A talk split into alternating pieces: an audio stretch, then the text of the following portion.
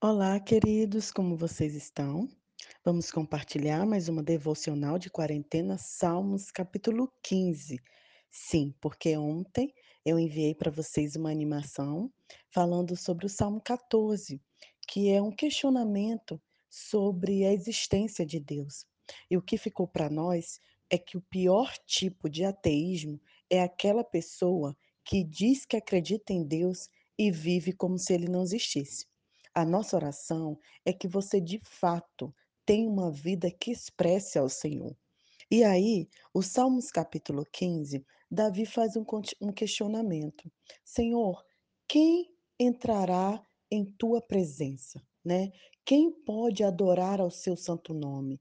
Quem de verdade está apto a te adorar e de que pessoa, né, que pessoa que o Senhor receberá essa adoração.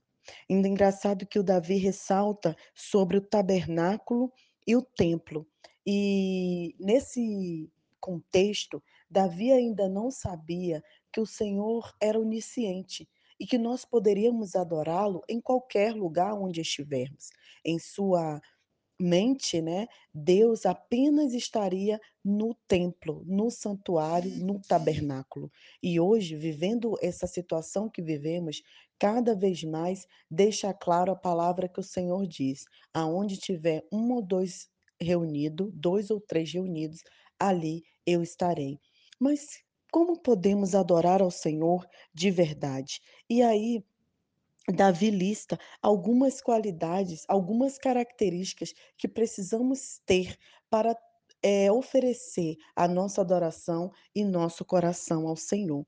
E a primeira que ele fala é que a pessoa que receberá, que poderá adoraça adorar ao Senhor, é que vive com integridade, pratica justiça de coração e fala a verdade. Para adorar a Deus, é necessário ter comunhão com Ele. O tabernáculo ou santo monte, como eu já falei, é uma referência designada ao lugar do culto. Mas a adoração aceitável é expressa em uma vida irrepreensível na prática da justiça e no falar a verdade de coração, como está o verso 2. O pastor em nossa igreja, ele sempre fala: o culto não começa nem termina, o culto é a sua vida.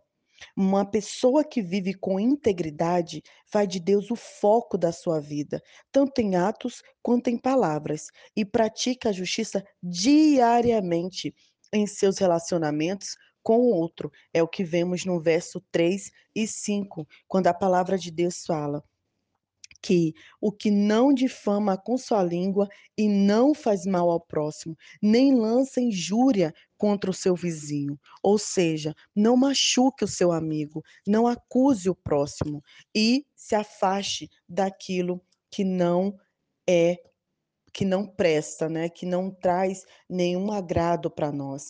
Essa é a pessoa a qual Deus, eh, deseja uma adoração, aceita uma adoração. Uma terceira característica é manter a palavra mesmo quando você tiver prejuízo, viver de maneira honesta e jamais, jamais aceitar qualquer tipo de suborno, corrupção.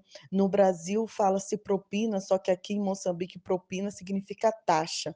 Então a gente não pode aceitar nenhum tipo de suborno mesmo financeiro, corrupção, né, se trocar, abrir mão da nossa ética e da nossa integridade. Por quê? Porque nós servimos a um Deus justo e a um Deus verdadeiro. Seguindo assim essa essa característica Davi finaliza o salmo dizendo que quem procede desse modo jamais será abalado.